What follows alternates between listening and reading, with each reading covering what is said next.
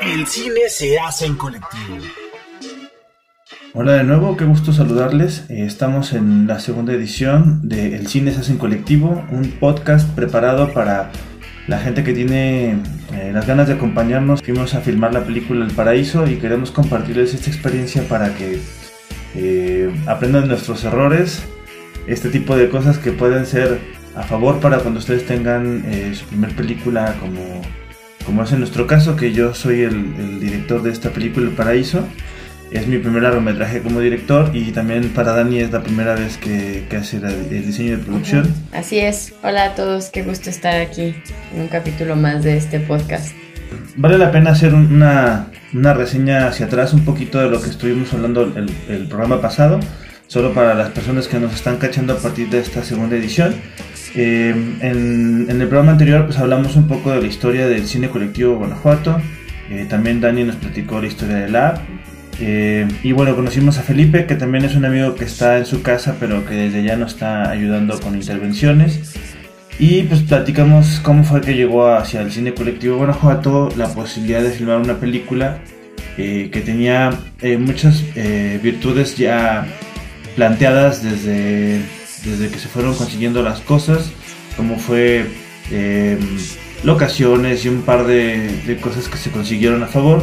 Y bueno, em, justo aquí lo que hay que va a ser un, punto a favor es que ante nosotros llegaba la posibilidad de armar una película que en un principio como era a manera express se pensaba que podía ser para televisión. Eh, sin embargo, la propuesta cuando llegó a nosotros la, la, chance de filmar esto era trabajarlo como si fuese eh, cine como tal y es por eso que invitamos a Dani en esta película para que desde el diseño de producción tuvieran una propuesta mucho más artística y eso apostaría a hacer una película diferente en ese sentido. Em, Dani, eh, cuéntanos un poco sobre el diseño de producción y qué, en qué consiste y cómo, cómo lo planeaste para esta película.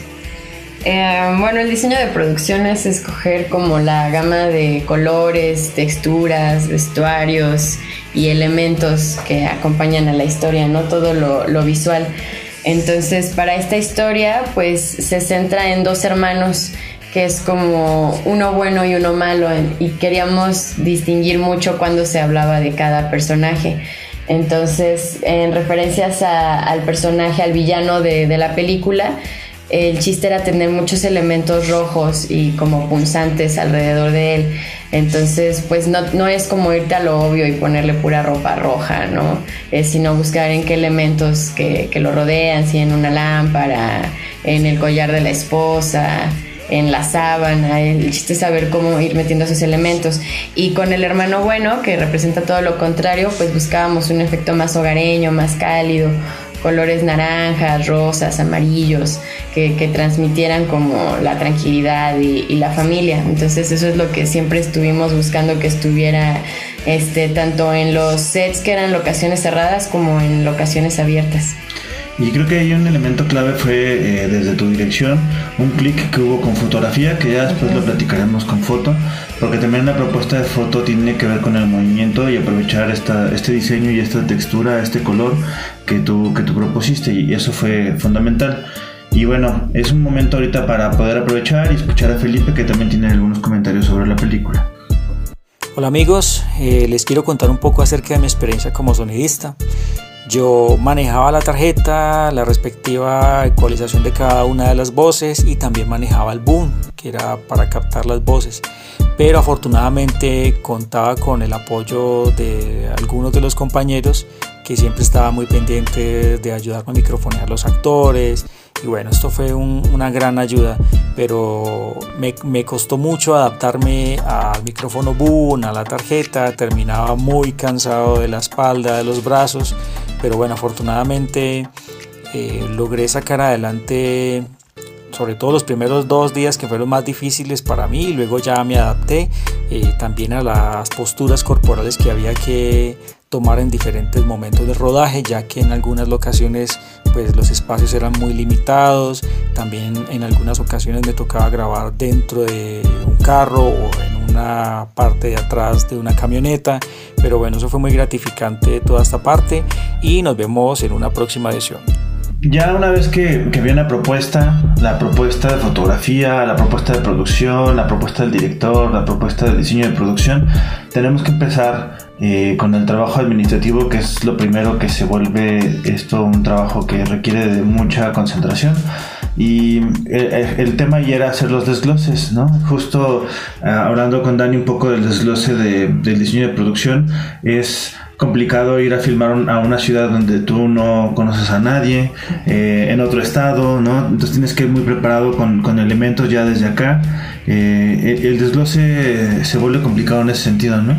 Eh, sí, así es, pues tienes que analizar cada escena, ¿no? Para ver tanto qué personajes son, como qué elementos hay, ¿no? Por ejemplo, si en el guion bien están desayunando, pues tienes que tener previsto qué es lo que van a estar desayunando, ¿no? No no puedes poner ahí nada más el plato, el plato vacío. Entonces sí requiere pues de unas cuantas jornadas de trabajo el tener lista todo, todo eso, porque si te falta eh, algún detalle, algún prop antes de grabar, pues todo el rodaje se detiene.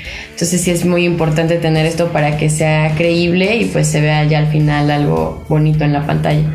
Y, creo que, bueno, desde ese desglose lo que te resulta es un plan de rodaje. El plan de rodaje es un, una estrategia, un mapa ¿no? Si esto se tratase de arquitectura, son los planos donde vas a construir, te dan todo el, tamaño de lo que necesitas, te hacen dimensionar proporciones, eh, incluso te ayuda a administrar mucho cómo vas a estar haciendo los llamados de actores y es a través de los desgloses que si tienes esas habilidades administrativas de poner colores, rayas y cosas así, pues te puede salir un trabajo mucho más, más rico en ese sentido.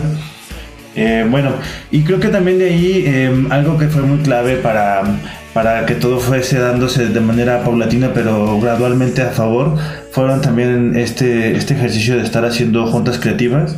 No, creo que teníamos eh, unas 4 o 5 semanas nada más en la previa, entonces aprovechábamos de inicio una, luego dos y ya acercándose las, las jornadas de trabajo, nos daban 3, 4, 5 juntas en las que estábamos haciendo este proceso de, de, estar recreativos. En una de esas juntas creativas donde me reuní con el director, eh, me hizo varias preguntas, dentro de esas cuál había sido mi experiencia con grabación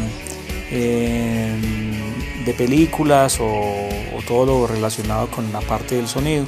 Y efectivamente pues yo le conté a él que había tenido la oportunidad de tener un home studio eh, de grabación donde hacía beats o pistas musicales para grupos urbanos y bueno entonces eh, además de esto pues había tenido la oportunidad de trabajar con obras de teatro haciendo toda la parte de efectos sonoros.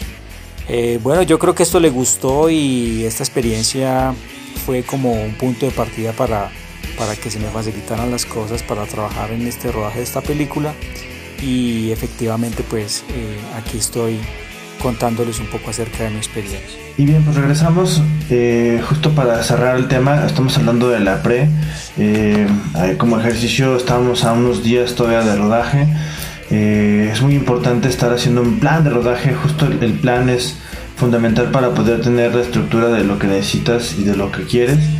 Eh, es, un balance también muy importante entre el, director y su parte, o sea, todos los directores y su parte creativa y la producción, cómo este se puede resolver.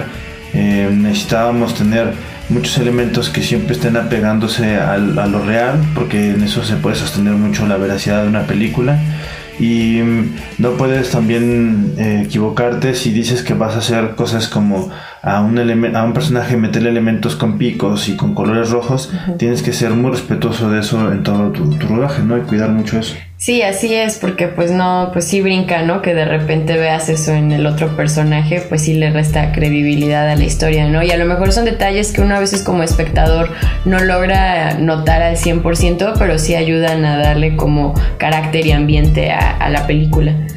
Y bien, pues bueno, nos despedimos con, con, esta edición, que es la segunda de este programa, pero los invitamos a que nos acompañen a la siguiente, que vamos a estar hablando también eh, de nuestra salida al rodaje. Eh, hoy hablamos de la pre y es muy importante como tenerlo en cuenta, pero bueno, gracias por seguirnos acompañando. Mañana vamos a hablar de, de nuestra salida hacia Créndaro, desde León, que es donde estábamos haciendo nuestra base de operaciones ya listos para, para reunirnos con todo el crew. Y bueno, pues muchísimas gracias por estar aquí conmigo, Dani. Sí, no, gracias a ti por la invitación, Cristian. Y gracias a ustedes por acompañarnos. Nos escuchamos la próxima. El cine se hace en colectivo.